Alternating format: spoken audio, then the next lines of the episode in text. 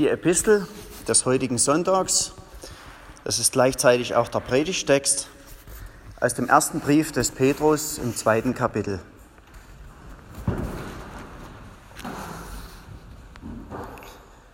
Christus hat für euch gelitten und euch ein Vorbild hinterlassen, dass ihr sollt nachfolgen seinen Fußstapfen. Er, der keine Sünde getan hat und in dessen Mund sich kein Betrug fand, der, als er geschmäht wurde, die Schmähung nicht erwiderte, nicht drohte, als er litt, es aber dem anheimstellte, der gerecht richtet, der unsere Sünden selbst hinaufgetragen hat an seinem Leibe auf das Holz, damit wir, den Sünden abgestorben, der Gerechtigkeit leben. Durch seine Wunden seid ihr heil geworden. Denn ihr wart wie irrende Schafe, aber ihr seid nun umgekehrt zu dem Hirten und dem Bischof eurer Seelen. Worte der Heiligen Schrift. Gnade sei mit euch und Friede von unserem Vater und unserem Herrn Jesus Christus. Amen. In der Stille lasst uns beten für die, den Segen der Predigt.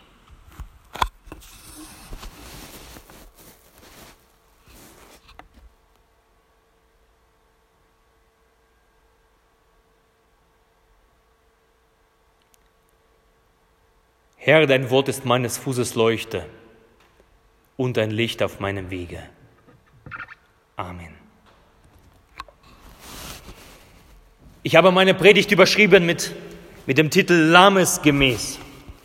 Und wir steigen gleich in, in den Text ein, der zugleich der Text des, der Epistel war. Und wir finden den Grundtenor, der, die Grundaussage unseres Textabschnittes. Und zwar, Christus hat für euch gelitten und euch ein Vorbild hinterlassen. Christus hat für uns gelitten und euch ein Vorbild hinterlassen. Das griechische Wort für Vorbild, Hypogrammos.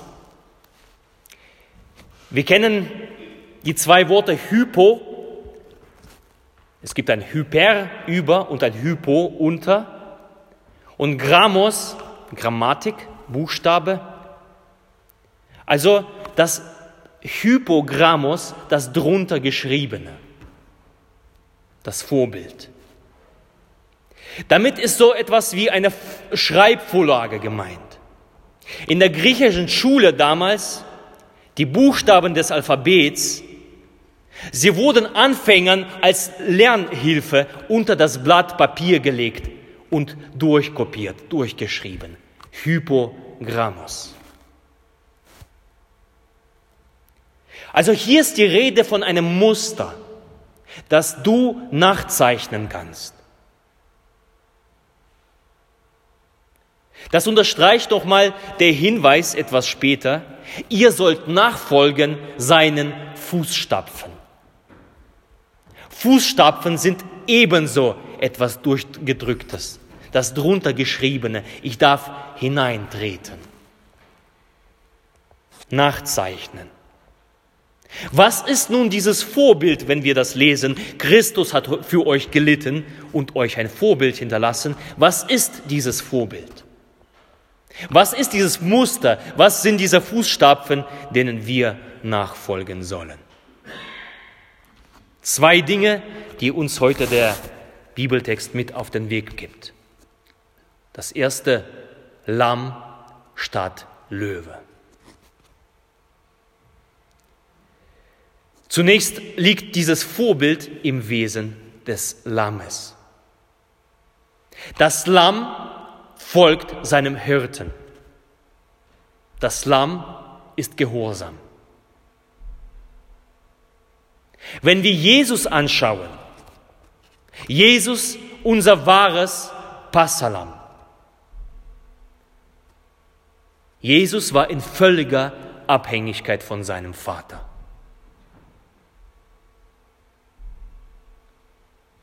Ich und der Vater sind eins.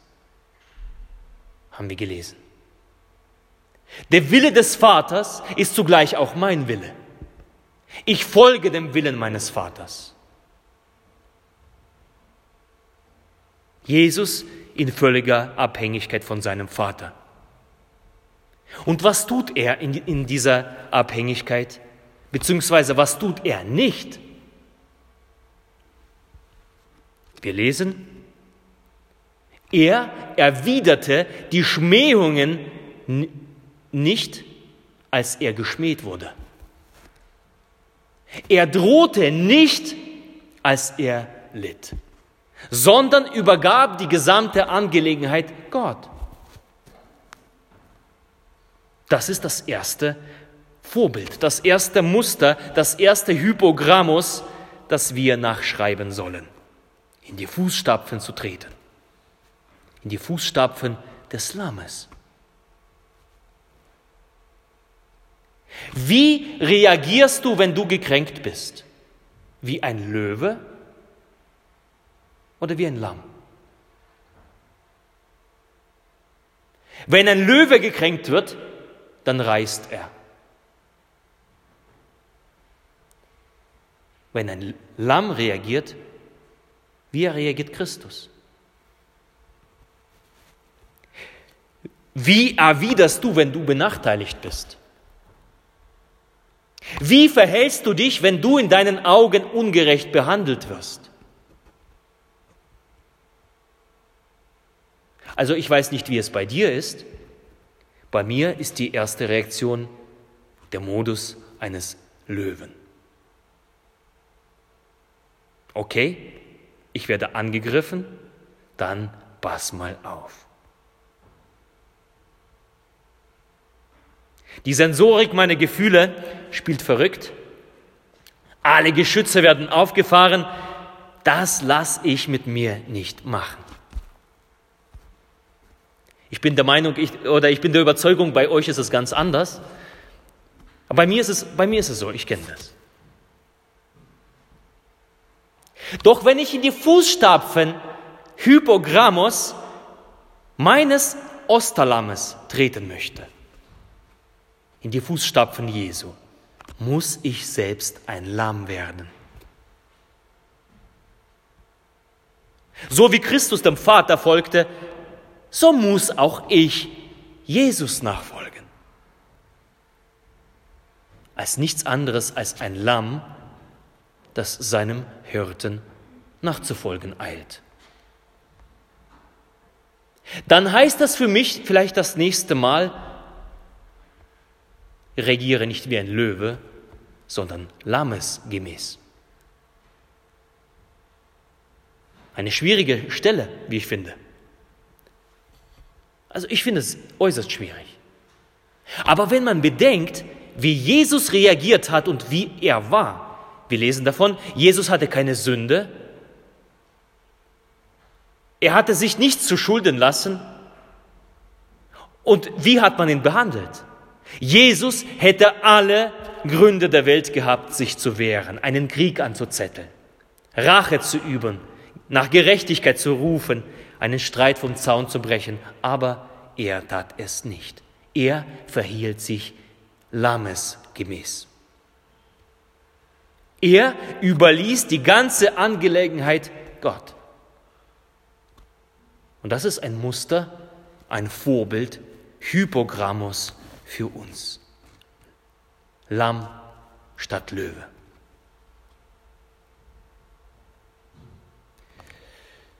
Naja, sagst du dir, soll ich jetzt wie ein Schlachtkaninchen sein? Was macht so ein Kaninchen? Es gibt ja die Redewendung, das wie das Kaninchen vor der Schlange. Das Kaninchen erstarrt, wird zu Beute, wird ein Opfer. Soll ich so ein Schlachtkaninchen sein? Soll ich mir alles erlauben? Soll ich mich hin und her schubsen lassen? Und hier kommt das zweite Vorbild, Lamesgemäß. Und ich habe es genannt, Lamm statt Kaninchen. Das Kaninchen lässt sich schlachten. Es lässt sich fressen. Es erstarrt vor Angst. Bei Lamm, da verhält es sich anders. Lamm ist nicht Kaninchen. Es ist ein besonderes Tier. Es ist ein besonderes Tier in der Bibel. Das Lamm, das sieht sehr unschuldig aus. Aber wenn wir die Bibel kennen, dann kennen wir das Lamm als sehr machtvoll. Es übt Macht aus. Es ist nicht passiv. Das Lamm trägt. Passionslied, das Lämmlein geht und trägt die Schuld. Das Lamm sitzt nicht da als Opfer. Es trägt.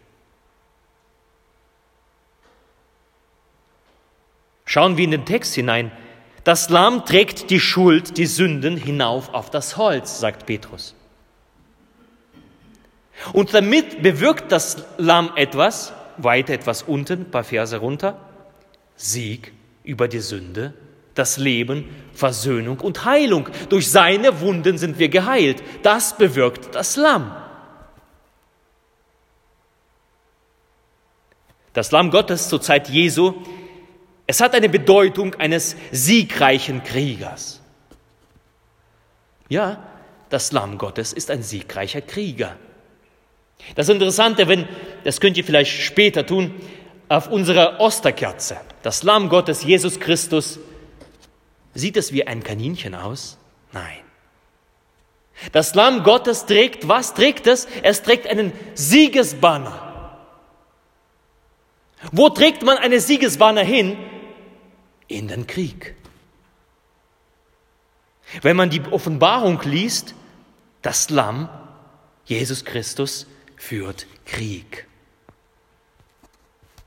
Man bemerke, nicht der Löwe, Jesus wird als Löwe, als äh, Löwe von Juda bezeichnet, nicht der Löwe führt Krieg, sondern das Lamm führt Krieg. Das Lamm ist der Heerführer im endzeitlichen Kampf gegen die Horden von Dämonen und gegen die wiedergöttlichen Kräfte. Es ist kein Kampf gegen Menschen. Es ist ein geistlicher Kampf. Ein Lamm ficht einen Kampf aus im Geist, in der geistlichen Welt. Das Lamm kämpft gegen Satan, gegen Teufel, der umherirrt wie ein brüllender Löwe und sucht, wen er verschlinge. Hier schlägt das Lamm den Löwen. Das Lamm widersteht dem Löwen. Das Lamm schlägt dem Löwen alle Zähne raus. Also nichts mit Schlachtkaninchen. Aber wenn du dich jetzt äh, ermutigt fühlst, jemanden Zähne rauszuschlagen als Lamm, dann habe ich für dich eine schlechte Nachricht. Denn dieser Kampf ist ein anderer. Schauen wir auf das Lamm auf dem Kreuz, schauen wir auf Jesus. Jesus verlagert diesen Kampf an das Kreuz. Er trägt hinauf auf seinem Leib. Und was geschieht da am Kreuz, am Karfreitag? Wie ficht Jesus diesen Kampf? Wie triumphiert er gegen Satan und alle seine Werke? Vater, vergib ihnen, denn sie wissen nicht, was sie tun. Das ist ein Kampf des Lammes. Und dieser Kampf bewirkt, wie gesagt, Sieg über Sünde, schafft Leben, schafft Versöhnung und Heilung. Und das geschieht unter dem Kreuz sofort. Ein paar Sekunden danach, als Jesus stirbt, geschieht genau diese Veränderung, den der Kampf hervorgebracht hat unter dem Kreuz. Schauen wir uns den Hauptmann an.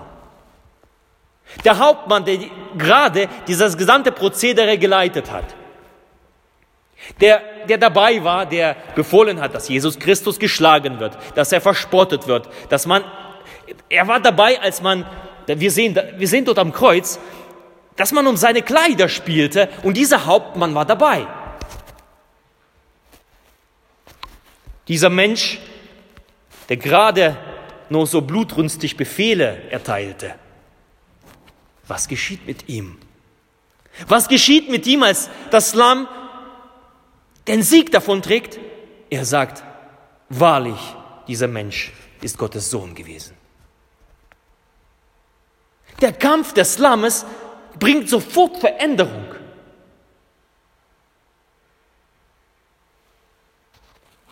Die Umkehr des Heiden. So sieht die Rache Gottes aus. Wir malen uns die Rache Gottes aus und denken, so fromm, ja, ich überlasse, äh, ich überlasse meinen mein, mein Kontrahenten dem Feind, äh, dem, der Rache Gottes und Gott wird dann schon hier so schön Kohle auf den Kopf äh, gießen und, und, und so ordentlich äh, ihm zusetzen. Nein. Gottes Rache sieht so aus, dass der Hauptmann sich bekehrt. Er geht in die Umkehr. Er ändert sein Leben. Ganz anders, als wir uns die Rache Gottes vorstellen. Wie sieht die Rache Gottes beim heiligen Apostel Paulus? Apostel Paulus, bevor er Apostel wurde, da steht er dabei, als ein junger Mann namens Stephanus zu Tode gesteinigt wird, der erste Märtyrer. Er sieht zu, er hat Gefallen daran, er verfolgt die Gemeinde, wie sieht die Rache Gottes über diesem Saulus, später Paulus? Umkehr. Ruf zur Umkehr und Beauftragung. Du sollst hinausgehen und für mich Menschen gewinnen. Auf der gesamten Welt, du bist der Völkerapostel. So sieht die Rache Gottes aus. Paulus verändert die Welt. Von einem Verbrecher zu einem Knecht Gottes.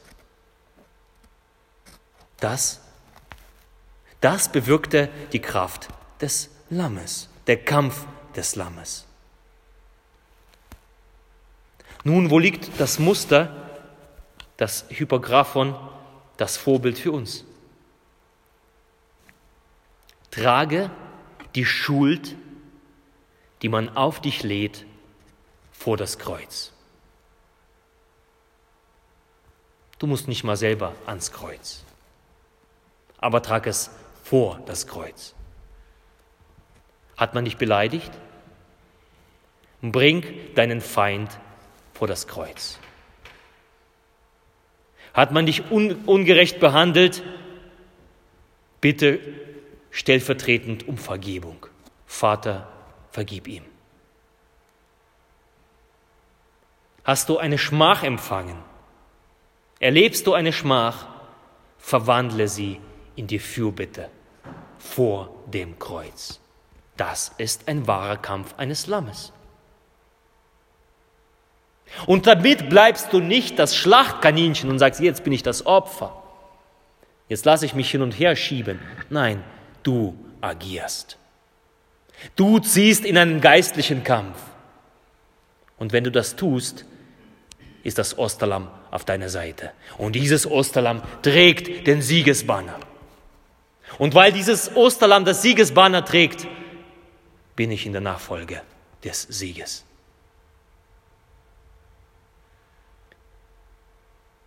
Es ist ein aktiver Kampf, aber es ist ein anderer Kampf.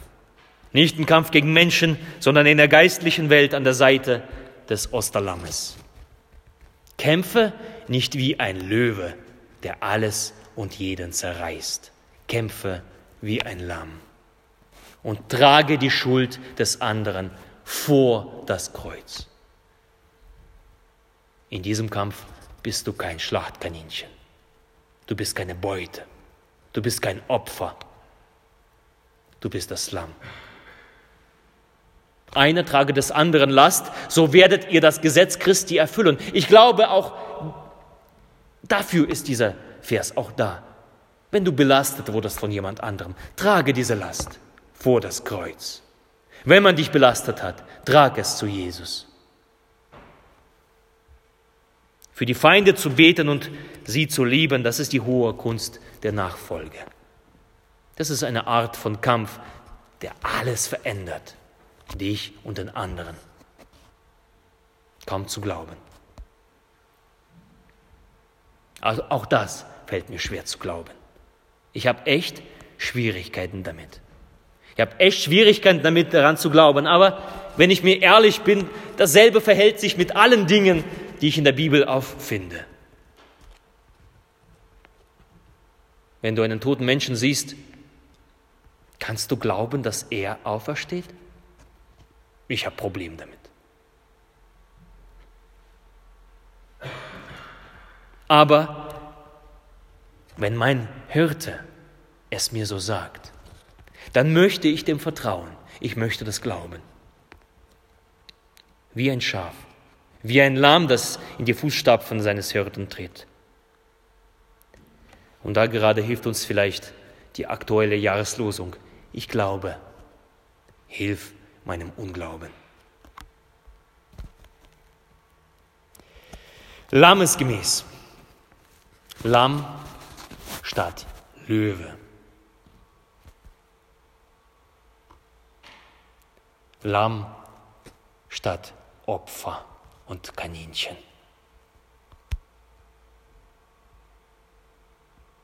Und der Friede Gottes, der höher ist als alle Vernunft, bewahre eure Herzen und Sinne in Christus Jesus. Amen.